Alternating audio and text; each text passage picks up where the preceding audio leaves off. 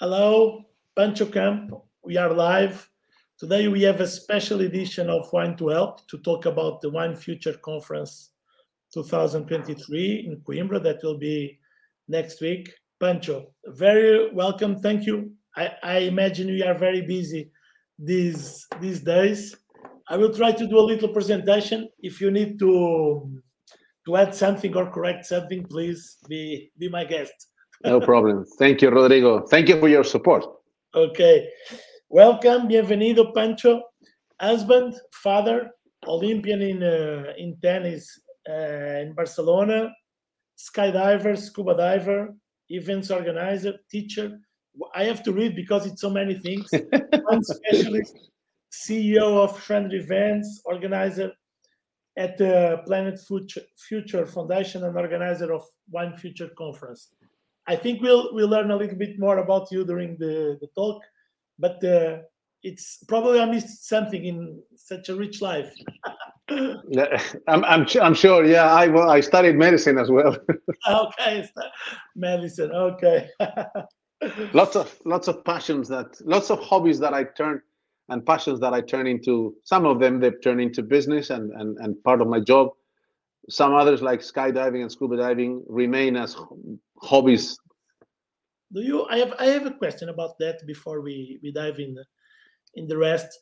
When you you turn the hobby in, into work into business, you lose a little bit of the the fun.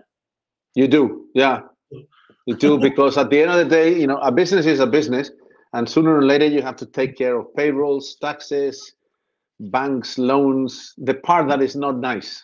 Yeah. That's why you know I don't want to turn the scuba diving and skydiving into business because it distracts you. I, I felt there with, that with sailing.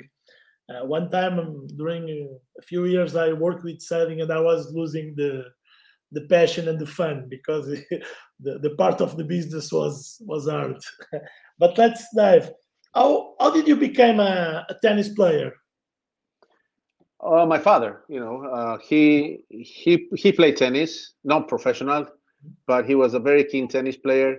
And then I remember watching Davis Cup. In those days, I was still living in Chile. I remember watching Davis Cup between Argentina and Chile, and Guillermo Vilas was my hero, my absolute hero. So when when I saw him playing and I read his book, immediately I got motivated and I started training every day and then we moved to Spain and we moved to Barcelona. And for for a long time Barcelona was was probably the capital capital city of tennis in in Europe. I mean uh, you know I remember uh, training with my players in one afternoon. There were 12 courts and in all the 12 courts were ATP ranked players or you know I remember Arantxa Sanchez training in one court with a coach Thomas Carbonell Emilio Sanchez Vicario. So yeah, Barcelona was very influential in my life, in my tennis life. And it produced lots of uh, great players. Like the, yeah, in, in Spain, a lot of the players comes from Catalonia, they come from Valencia, and lately from Mallorca. Mallorca, yeah, Nadal from Mallorca, yeah. Mm-hmm. Others.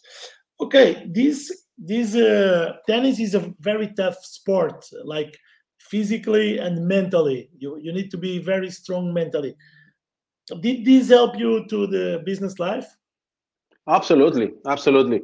I mean the one thing that i would encourage everybody uh, to practice on a regular basis is sports. It helps you it helps the young kids. My son is 18 and he's he's fit as an animal and keeps him focused keep him away from you know drugs and alcohol and and, and bad life then in business also you know it provides leadership it, it, it, provides you with the discipline that you need to succeed in life. So i think sports should be a must for every human being on earth and it gives you better health and longevity. Yeah definitely. Our, a guy like you that loves sports adventures uh, and for for uh, what i saw where uh, uh, adrenaline you you like adrenaline so you do skydive you do whatever a lot of things. How did you got into into wine? You know that's interesting story my my dad was a doctor and he was one of the pioneers in epidurals you know? Mm-hmm. the, the injection in the back of the lady so they can have uh, a painless birth and I remember he uh, he was the anesthesiologist when the owner of one of the famous Chilean wineries gave birth, and the lady was so impressed with this epidural that he learned in the United States, you know, being able to give birth with no pain. That I remember one day we got at home a case of wine uh, labeled with my dad's name and an invitation to visit the winery. So it was the typical, you know, Sunday barbecue, and they took us around from the vineyard to the winery, and I was absolutely fascinated. I think I was 13 or 14 at the at the time, and I was absolutely fascinated with, you know, the whole process of turning grapes into something like wine, and then there was a guy there tasting wine and being able to tell you things just by smelling the wine. I said, you know, one day I want to be able to do this. Of course, in those days we couldn't. I couldn't drink because I was only 14. Then I became a professional sports person, couldn't drink as well. So when I retired from playing and I became a coach, that's when I really started tasting wines, reading. From time to time, I had the chance to visit wine, uh, wine regions until uh, 2004 when uh, I decided that I was going to give it a try. And uh, somebody told me about the Masters of Wine. And uh, here we are. you, you, that, that uh, sports uh, mentality helped you to like because it's it's a big challenge to to to go to master of wine. It's not like oh okay just like uh, do a level two or level three. It's it's lots of study and discipline to get there. You know i love i love studying. That's why i'm a, I'm a scuba diver instructor. Now i am preparing after coimbra i'm taking i'm getting my uh, skydiving coaching license I love studying, I enjoy learning things, and I have the discipline of sports. So for me, uh, the Masters of Wine was a lot of fun. It was not a job. Uh, to be honest with you, it was tough, but it, it was so much fun. So it, it, it didn't create any stress. And uh, the tasting part was beautiful because that was a dream of mine, you know, being able to smell a wine and tell where is it coming from, what kind of climate is behind this, what grapes are in the wine. So for me, that was like a big challenge and uh, very enjoyable. Great, great. I'm a little bit jealous of of uh, that that discipline. going going to the to the to the wine conference, looking at the the program that I'm looking forward.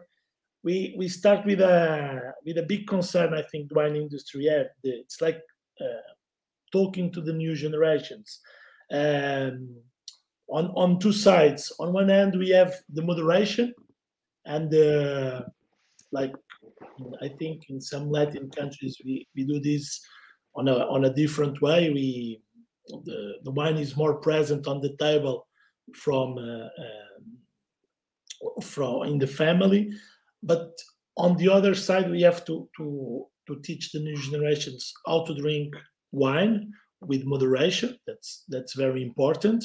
But also we we have to to engage them, to reach to them on, on a on a way that they they they find attractive. And we are competing, and that's one of the other teams. But I think everything is involved. We are competing also with the other drinks and with the other attractions. How, how we how we will do this and how the conference will address this. Well, you know, one of the one of the the idea behind Wine Future was to analyze the challenges that the industry has been going through at different times. You know, in the first edition was 2009, and in those days we had the huge economical crisis in the United States with the closure of Lehman Brothers and the subprimes. Mm-hmm. So that was the biggest issue. But I personally think that the wine industry is has never seen so many challenges at one time. So we have the youngsters that either are not drinking wine because they prefer other drinks mm-hmm. or they're not just they're just not drinking alcohol and you have a big chunk of generation z that they clearly express that they they're not interested in wine and they're not interested in alcohol so one of the things that we did is panel number one is we got young people all our generation z mariano braga emma bertrand uh, georgia wine genie is her name mm-hmm. in instagram these are young people that have a lot of following in Instagram or in TikTok, and we want to learn from them. You know how how do they communicate and how do they create these communities around them? Because at the end of the day, they have the access to the future generations. You know, the new generations. I take my son; he's 17. My daughter, he's 23. They only use uh, iPads and, and and telephones. so they don't care about wine ratings. They don't care about wine magazines. They only care about Instagram, TikTok, and all those all those you know social media. So we have to learn from these kids. You know how somebody. There's a guy called Luke Flanders. Uh, he's got more than 180,000 followers in TikTok. In TikTok, yeah. Jancis Robinson has in Instagram, I think, 70,000. And and guys like Tim Atkin have maybe I think Jancis is 90 something thousand and Tim Atkin 70,000. This guy has 180,000 and a lot of people don't know him in the wine industry. So this is the kind of message that they are conveying that is making them create this community. I think that's extremely important. If we want to reach the new generation, we got to talk their language and we got to talk their language using their resources. Yes, it's like these these guys they, they crack the code to they crack the code because they are part of the generation. They they know how to talk with, the yeah. with each other. They and people identif- identify with them, not with some someone that is uh, on on another not another level, but another position that doesn't communicate with them. Very interesting. In, in fact, I would like to um, to ask you. I, I wanted to to go into wine future, and I was anxious to go, but uh, that you give me a little bit of context of the, the previous editions because you, Yeah. you had, like on this one you had some big names and it, and it was challenging moments. I think the wine industry is always on challenging moments with different challenges. No? I, I think the, the last the last 15 years have been extremely challenging for all of us. You know, pandemic, war in Ukraine, now war in the Middle East, the economical recession. Um, when we created Wine Future was be, especially because of the economical situation. And I remember I was in New York talking to Robert Parker, and he said, "Listen, this is a very good idea, but are you going to be able to pull it off? Because the world is the world is on their knees financially. Companies are suffering, banks are closing, and I said, I think it's the right time if you come. If you don't come, I don't think we have anything to do. So I convinced him to go. He had never been to Europe on an official open appearance at an event where you could buy tickets. And it was crazy. I mean, you know, we started with a capacity of 500 people. You know, we sold out in weeks. We had to change the venue, make it even bigger, and everybody wanted to go there. Uh, first of all, to listen to Robert Parker, but the guy who stole the show, believe it or not, was Gary Vaynerchuk. Yes, Because- it's amazing. That you know, he asked a simple question. There was an audience of at least 1,500 people, and he asked the question: Raise your hand. How many of you have a website? Okay, a lot of people raise their hand. Not all of them. How many of you have Facebook? I think one 10% of the audience knew what Facebook was. So he gave such an explanation of how he took his family business from four million dollars of revenue to 22 million in seven years, just using social media. That opened a lot of eyes, and a lot of people after that, uh, they were hiring community managers. They were improving their websites. They were getting into social media. So he was the big, the big success.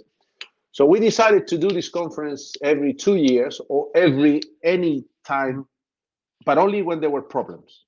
So the next issue, the next edition was in Hong Kong because everybody thought that China was going to be the future. You know, the, the, the golden goose are in China. So that was even bigger. That was amazing. We had we had three rooms going on at the same time. We had the trade fair area with 200 stands. We had the conference area with maybe 1,500, 1,600 people. And then we had the tasting area uh, where Robert Parker did a tasting of Bordeaux wines for 1,100 tasters. And we had something like 26,000 glasses. It was it was just crazy. But another another another conference that we also created was the conference, the World Conference on Climate Change and Wine, Mhm.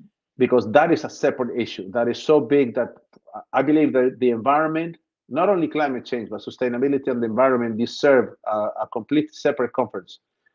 Uh, that that issue is not going to go away easily, and it's going to affect all of us, not only the wine industry, but every single aspect of human be- of humankind. And uh, that became Green Wine Future. We did Green Wine Future 2020, sorry, 2022 last year.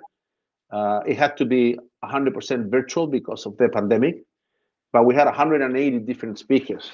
And next year, it will be in Miami, Green Wine Future 2024, its 10th edition.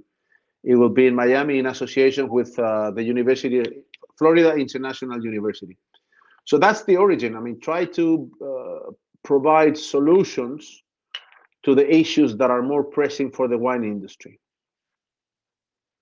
It's it's uh, the this this question that you that you raised, and I think it's the as you say probably the most the most crucial and important to to everyone, not only the wine industry. It will be addressed in the in the Wine Future conference because it's of course part of the the future in the in a, in more of the one one one panel. But what do you think about this? Like because we have it's it's like the adaptation of the winemakers, but also sustainability. Sustain, ah, it's a hard word in English.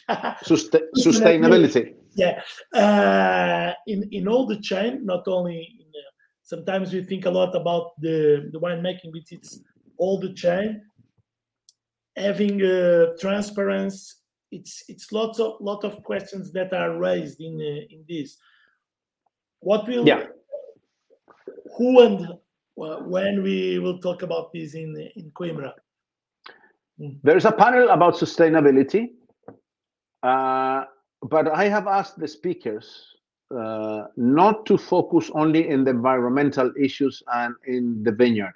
I want them to talk about, you know, sustainability has three legs: the economy, the human side, and the environmental side. Yeah. I asked them to take away the environmental side because that is for green wine future, Yeah, okay. and fo- focus in the economy and the human side Mm, and especially greenwashing, because uh, th- th- there's a lot of misconceptions about sustainability, and there's a lot of people that are claiming to be sustainable using false premises. For example, when you say that you care about the environment and you are fighting climate change because you are organic, that should be uh, that should be clarified because being organic is about how you farm your grapes. That doesn't mean that you are sustainable with your workers, that you are sustainable with your energy, or you're sustainable with the way you handle your business, that your financial model is sustainable. You know, or, organics or biodynamics does not imply that you are environmentally friendly. That only implies that you are farming in a sustainable manner or you're farming biodynamically. The word uh, or, or the meaning is much more wide. You have to take into consideration the three pillars of sustainability.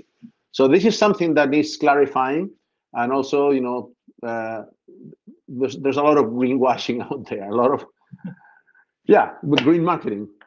Yes, that's that's very interesting. Here in Wine to Help, we, we already have like I think in last two years, three or four talks with people that work deep helping helping the, the wine industry in this um, in the sustain, sustainability and they they they even sometimes they don't like the word because the word is is used sometimes on a on a on a way that is as you say as greenwashing so um, it's it's it's it's used uh, uh, on ways that shouldn't be. But Yeah, but you know, having having said that, in Portugal you got some very interesting initiatives. Uh, for example, you have the Portugal, of, Po- Yeah. Of Portugal of, of Portugal is launching, or they they launched their sustainability strategy, which is Mhm. very interesting. Uh, Frederico Falcao should be able to tell you more about that. Mhm. yeah, You have the the Porto Protocol, which you know was uh, launched when we did the event with uh, President Obama in Porto, uh, together with Taylor's and Adrian Bridge. You have somebody that for me is one of the top 10 most knowledgeable people when it comes to sustainability, which is Antonio Graça from Sogrape. Mhm. So there, there are a lot of initiatives that uh, are giving Portugal a kind of leadership in this in this field. That's good. That's good to hear. Uh, let's go to, to something uh, lighter, but I think it's it's very important too. That is uh, the the endorsement and the involvement of celebrities in the not only in the wine industry but also in the other drinks. I was uh, looking yesterday of um, a list of celebrities that are in, involved in uh, in um, tequila, vodka, and it's like uh, impressing. How how are the the celebrities that are in the wine industry working uh, compared with these guys that are on the others, and, and how they help how they help the industry um, because they some of them they are they they have really successful businesses. You know, if you look at the most successful brands, they all associate themselves with celebrities. Why does Nike pay so much money to Rafa Nadal or Djokovic? It's because I mean, if you pay a guy a hundred million dollars, he must sell more than a hundred million dollars to make it worth it. So th- there are some cases. Uh, for example, Kylie Minogue, she has just she launched about a, a few years ago her own brand of rosé prosecco, but she gets involved in the style of the label in the marketing, but she also tastes the wine. And Paul Schaafsma is uh, the speaker that is going to talk about those those initiatives, and he's the one that helped Kylie Minogue to produce her wine. I think it's extremely important. Uh, which are the events that have more popularity? For example, everybody watches uh, the the American football. The uh, how do you call it when they play the final? Um, Super Bowl. The Super Bowl. Yeah. Nobody likes American football in Europe. Nobody understands the damn game, but we are all watching it. But it's an event. It's the power of the event, the power of the the big. Exactly, the power of events. It's something that could help tremendously the wine industry, provided they allow us to promote wine. But for example, Wimbledon has been has been endorsed by Jacobs Creek for uh, for some time, and they were very successful. So and believe it or not, the first the first endorsement were the Roman gladiators that they used to recommend wine to their followers. I didn't knew. so en- endorsements, celebrity endorsements come from the, the time of the gladiators, and the, the products that they used to endorse was oil, some foods, and wine.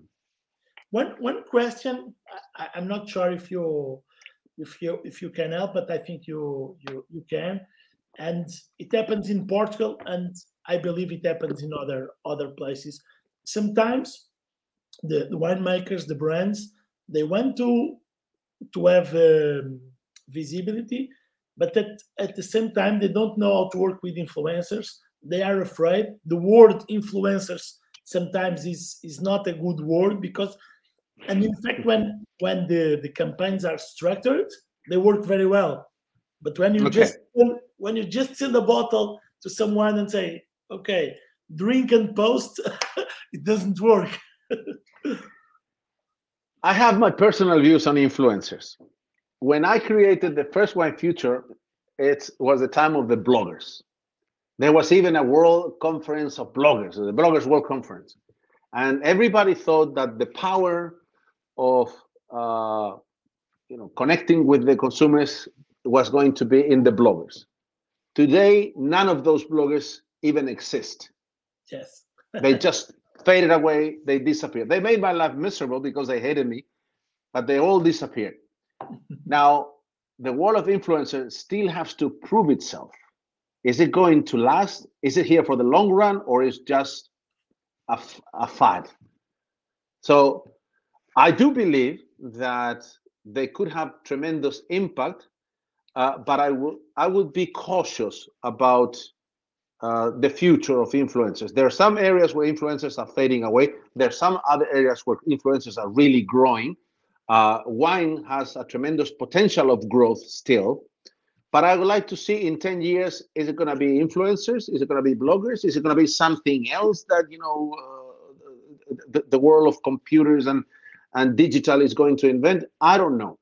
I, the, I, the, I have invi- the platforms will change because the platforms change very, very fast. Um sometimes faster than we change. So, so they here in Portugal we are having a, an interesting uh, thing that is on the books industry and TikTok.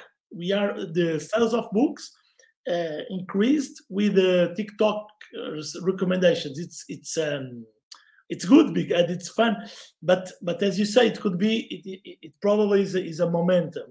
Uh, it's interesting.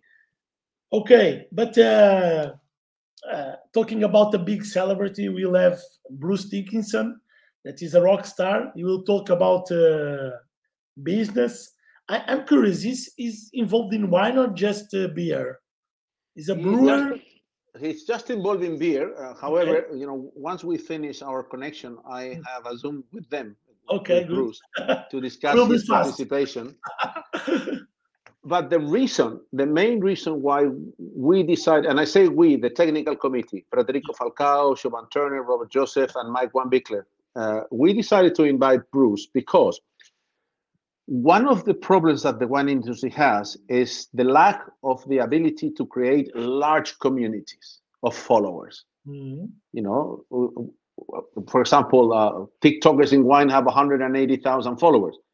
You compare that to sports, it's nothing. It's, not- meaningless. yes. The one of the guys that has managed to create one of the largest and most loyal communities of followers is Iron Maiden. They have followers that have been there for decades. I mean, people like me, 62 years old, we still follow Iron Maiden, and we're talking millions. So if we can learn from uh, Bruce Dickinson, how what can the wine industry do to develop those communities and that loyalty? That would be something very interesting. He's also an entrepreneur. You know, he has a, a brand of beer that's uh, last year sold 10 million cases. He's had a, his own airline, and he's a very successful businessman. So I think sometimes the wine industry should not be so endogamic and try to learn from other industries, other fields, other areas. And that's the reason why we invited Bruce. Very nice. Just out of curiosity, you will be flying at for Ed Force One. Say that again? Is is is you will be flying his plane? No, no, no, no, no, no. we we'll have another panel um, to learn about the other industries too. Yes. you see that that has been a challenge because I thought it was going to be easy to have a panel with soft drinks, beer, spirits, and other drinks. Well, unfortunately, spirits and beer have the same fear of wine because the answer from one of the beer company was, "But you guys are a wine conference. What has beer to do with anything?" I said, "Listen, because we want to learn from each other." guys from Spirit said, you know, oh, you want you want to steal uh, our strategies. So I think the world needs to be more open. We we need to work That together. surprised me in, in 2023. That surprised me. I was I was you, you know th- this was the the last panel that we were able to form because we couldn't find people that wanted to talk in a wine conference about soft drinks, about uh, uh, beer, or about spirits. So we, we what we did is you know we, we have people from the low and no, low alcohol or, or no alcohol drinks. We have people from the bulk wine, which is a fastest growing uh, part of the wine industry. We have an expert on spirits. You know what does the wine, the world of spirit, do to engage new consumers? And that's the way we approach it. But we couldn't we couldn't get anybody from Coca Cola or any of those. um, there will be a few panels also, and I I, I mixed everything, but uh, it will be different panels. But about the digital, we already talked. Virtual tours, uh, artificial intelligence, uh, tech. What can we expect on this? Because this is the future. This is the present. In fact, um, how is this changing the the landscape of the wine industry?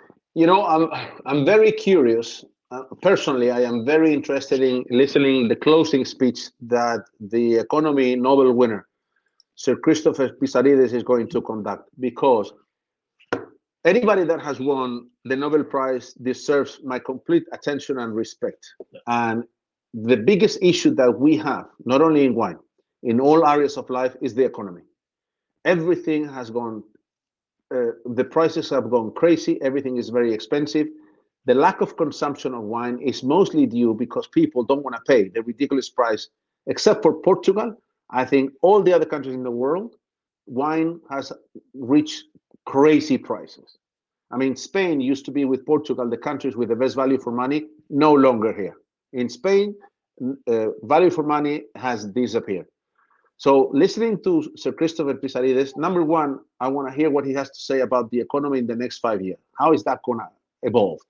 Second, he's going to talk about the labor market in the wine industry. You know, we we used to harvest our grapes with workers coming from Morocco, Romania. How is that going to affect us? And third, he's going to talk about the role of artificial intelligence in the wine industry. So this is this is 20, 21st century going into 22nd century. So I'll be I'll be I'm very curious about I I I had a Zoom meeting with him. He is the nicest person in the world, so humble but so knowledgeable at the same time. And he told me when we finished the when we finished the conference, he said, you know, I have to tell you something. I love Portuguese wine. Could you get me a few bottles? So immediately, immediately I, You'll I be in the right place. I called Federico Falcao and said, listen, can we send this gentleman a little case with you know six or ten bottles? And now he's got them at home. That's good. How do you see the? Uh, I had this question, and it's the, the perfect moment. How do you see the Portuguese market at the moment? You already talked, and I saw your interview in Diário de Coimbra about the like Portugal is one of the countries that is keeping the consumption, is keeping good value for money, um, but at the same time, we see that lots of people in the industry is struggling. So we, we are suffering because it's today it's global. It's we are not alone. But how do you see the, the port specifically the Portuguese landscape?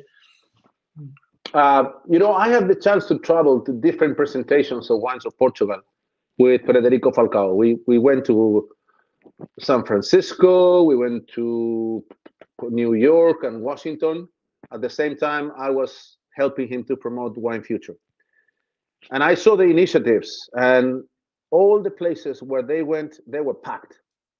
Packed with consumers, the day that was open for consumers, and packed with trade. There's a lot of interest. Uh, and I think it's for two reasons. Uh, no matter what you do, everything starts with quality. If there's no quality, it will be a fad, it will be a trend that it will last just a couple of years. Uh, Portugal has the quality. Number one, you have such a variety of styles and grapes which are indigenous, and people like things that are autochthonous. From Port to Madeira to Setúbal, when it comes to sweet I'm 45, and then you know the um, amazing amount of grape varieties from Dao to Bairrada to Beira to everywhere. That's number one. You have the quality. Number two, you have authenticity you drink a Portuguese wine and it cannot be made in any other part of the world. And I believe in authenticity. And number three, which I think in these times is extremely important, is you can buy a very good Portuguese wine for a decent amount of money. But also, this is something that you know we insisted with the committee. We wanted to include a tasting of premium wines because a lot of people internationally don't associate Portugal with premium wines wines that are wines that are top quality, top rating, top prices. So this is why we decided to include this tasting there. Uh, and I think you know all the all the ingredients are there. Uh, Portugal is one of the countries that has become fashionable to visit because of your food, because of your prices, because of your wine, because of your people. That also adds to the marketing mix. You know, people traveling, enjoying food, enjoying tourism. It's safe. So all that, I, I think Portugal has a nice marketing mix that uh, luckily uh, or hopefully the wine industry should take advantage of. Yes, I think it's it's like a cycle. People heard about Portugal, they visit, they drink, and then it's it's they talk about it. It's it's the as you say the marketing mix. How, how you see the wine tourism? I think it's it's one of the uh, main things on the wine industry. I see, I see some uh, some winemakers that are already making more money on the on the wine tourism than selling. Of course, they sell wine there, but as they have a much bigger margin and they, they don't have to move, it's more sustainable even. Um, how you see the wine tourism? I know you it's one of the the teams too, and virtual tours too. But uh, I'm talking about the really the wine tourism there in uh, in place.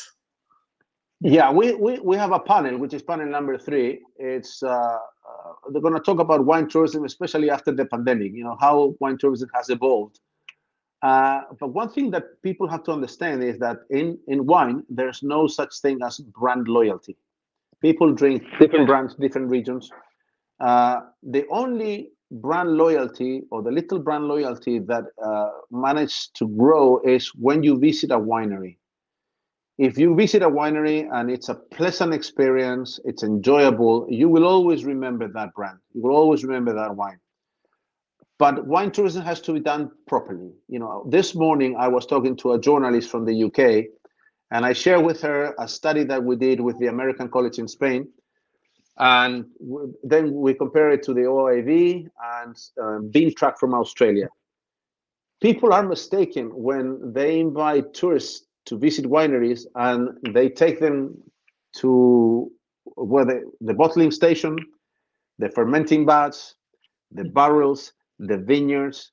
The number one reason why people go to practice wine tourism is because they want to drink wine. Drink wine, yes. I, I, totally agree with you. I, I already told that to, to many people, yes.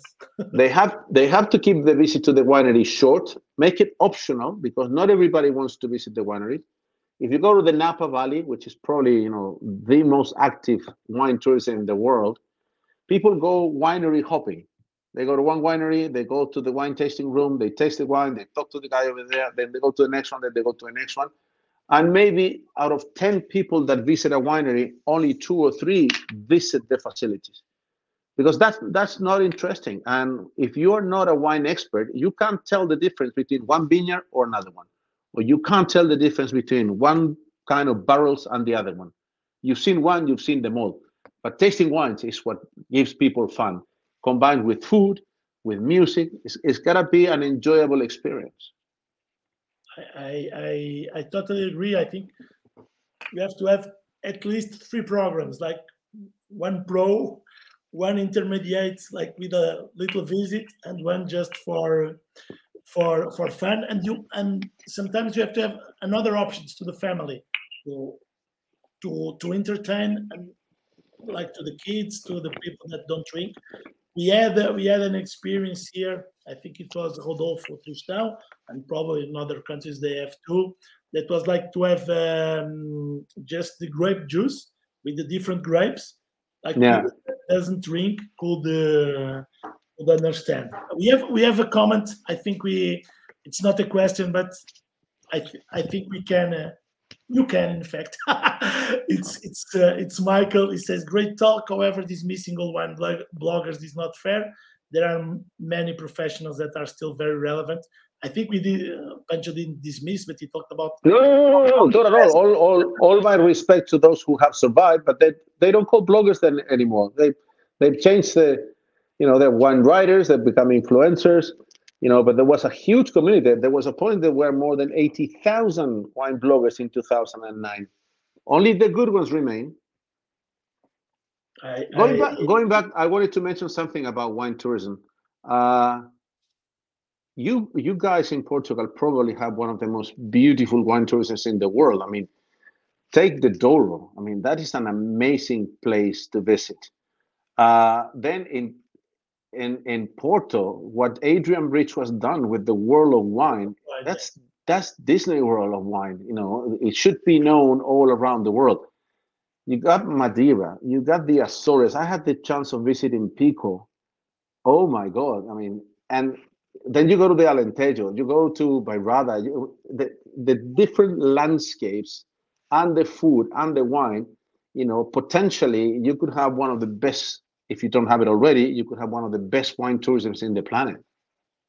Yes, I think we just need to to to go. We are we are on the right track, but to going one or two levels above above on hospitality when when we are open, how people make the reservation, everything on the professional side. It's improving.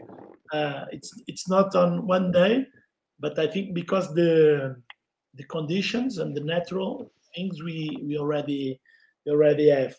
Talking about uh, wine tastings, dinner, uh, we have the panels that are certainly the most interesting thing, but uh, it's the good part about working in the wine industry. It's that we we have a good social part, wine tastings, dinners. How it will be that part on the the wine uh, future conference? Yeah, we have we have three tastings. Mm-hmm. Uh, one is going to be uh, iconic and premium wines of Portugal to be conducted by Dirceu Viana Jr., Master of Wine. And we wanted to show the people that are going to be in Coimbra that Portugal not only makes wines that are good value for money, there, there are wines that could compete in the international arena with almost any other wines. So the selection was done by Wines of Portugal and the mm-hmm. committee. And I think we have a pretty nice lineup, very varied because you have different regions of Portugal, you have different styles, sparkling, white, sweet, and they're all excellent ones. different so ages too. I was I was looking at lineup different ages too. Yeah. yeah.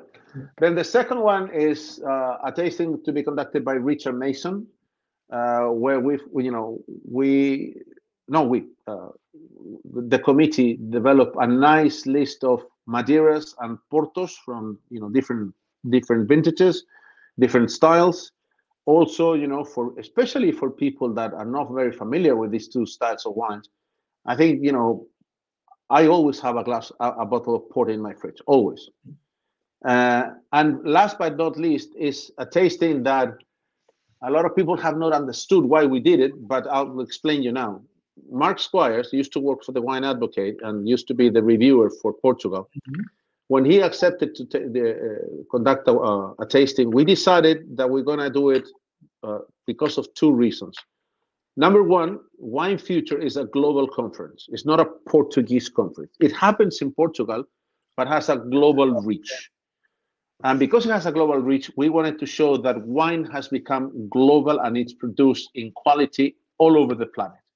So we included 12 different regions to show that wine is made all over the planet, from New Zealand, going through uh, Australia, South Africa, Chile, Argentina, Germany, France, Portugal, Spain. And also, the second reason to do this is we wanted to show our support to the wine industry and the wine professionals of Ukraine that have either lost their vineyards, lost their winery, and some of them lost their lives. So we included a wine from Ukraine. It's supposed to be the top wine from Ukraine. And a lot of people think, well, Ukraine is not a classical wine producing country. Hold on. Crimea used to be the wine producing region. You had the Massandra Castle there, and you had a lot of uh, wines being made for ages, centuries. And uh, I think it's a sign of respect, showing the globality of Wine Future and showing the support of the industry all the way from New Zealand to Chile with people that are going through a rough patch. And there you have you have 12 wines. Maybe they're not the best wines in the world. There are probably arguably the 12 most important regions in the planet.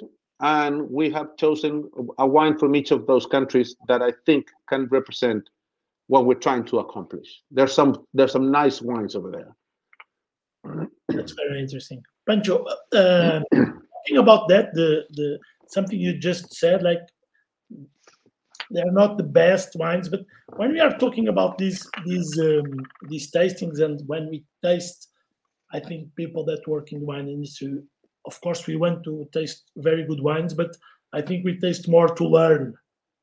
Um, yeah.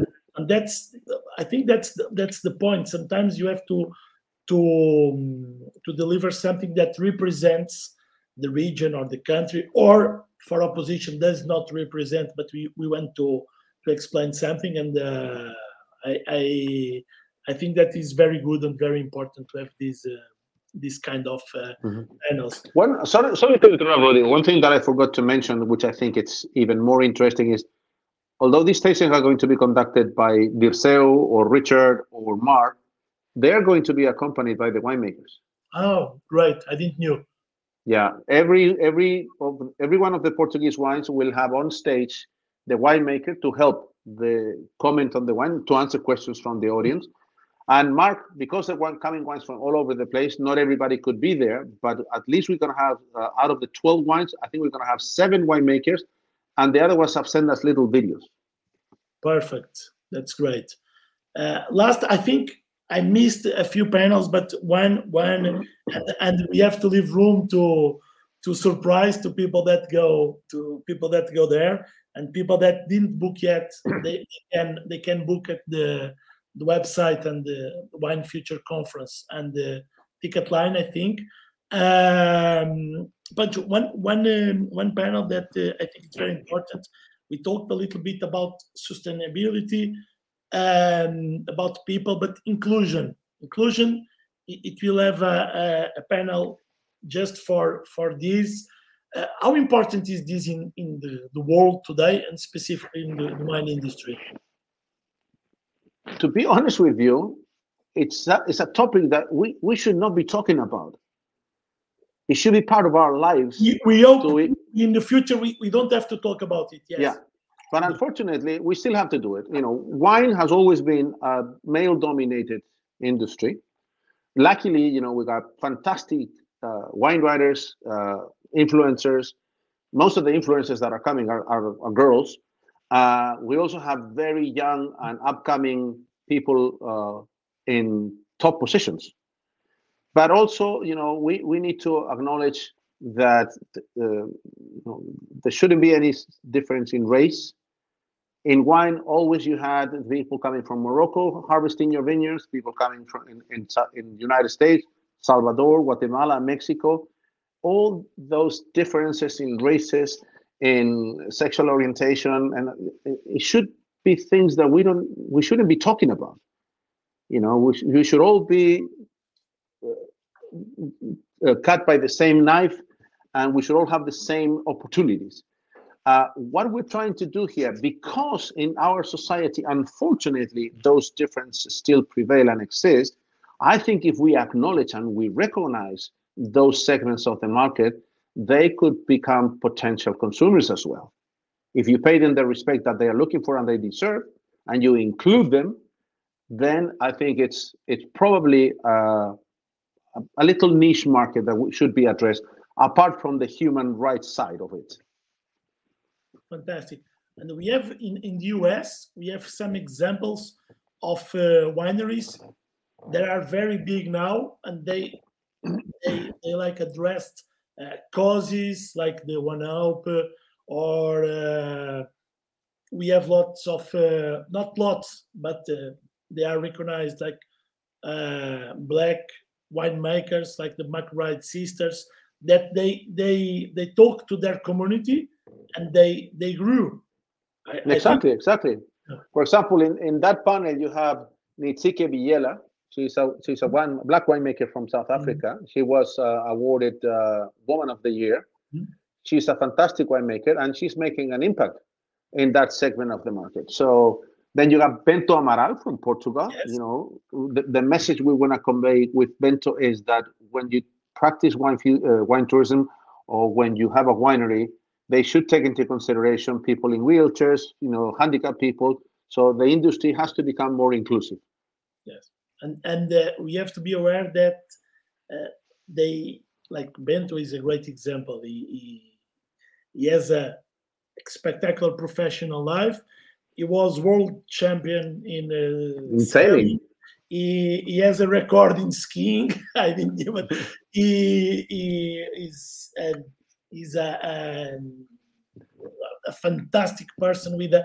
Uh, I, I I wish I could do uh, half that he, he does at the so it's as you said it's i hope it will be a non-question in the in the future pancho i know you you are very busy i i just wanted to to ask you to to leave a message to the people that go to the wine conference and people that can't go but should go in one of the next uh, editions. Yeah. Uh, now that you mentioned that, for those people that cannot uh, attend, uh, we we will record a, a, professional company will record every single session, every keynote, every panel, every tasting, and uh, they are on sale. You can buy them. I think you can buy them for like thirty five dollars each session or ninety nine dollars the entire conference. You know, okay. eight panels, six keynotes, and three tastings.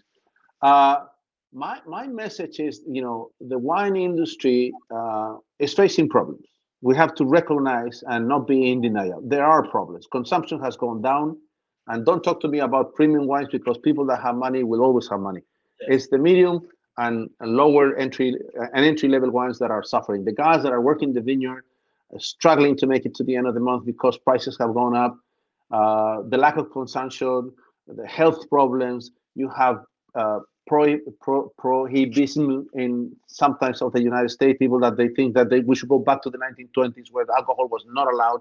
So all these issues, the worst thing that you can do is deny them. The best thing you can do is address them, get together with people like the ones that are going to be in Coimbra, discuss possible solutions and share them with the world. Uh, the wine industry needs to be more informed. Uh, this is a conference that should have 2,000 people attending and i understand that you know there's there's money problems around the world. There's different issues. You know people are afraid of traveling because of what's happening in the middle east. But at least you know uh, get on the website get some of the speeches uh, and by participating you know all our panels have 20 minutes of q&a because we want to hear what the audience has to say you know. And the beauty of this conference is during the coffee breaks you know in all our conferences we include coffee break we include we include a lunchbox and we include a welcome cocktail because we want people to mingle. It's the only opportunity you're going to be able to rub shoulders with guys like Amorim, Adrian Bridge, Bruce Dickinson, uh, the winner of the Nobel Prize. You know, to have access to these people is very difficult. We're putting you on a silver plate that you can just walk into the trade fair area and have a chat with any of these people that are the ones that are moving and shaking the world of wine. So it's a great opportunity. I can't wait. me, me too, definitely. Pancho, it was a pleasure as always. I, I, already missed your rhythm. I, I, had uh, a few classes with you and it was amazing. Uh, Pancho, it was great. I hope that the event goes very well.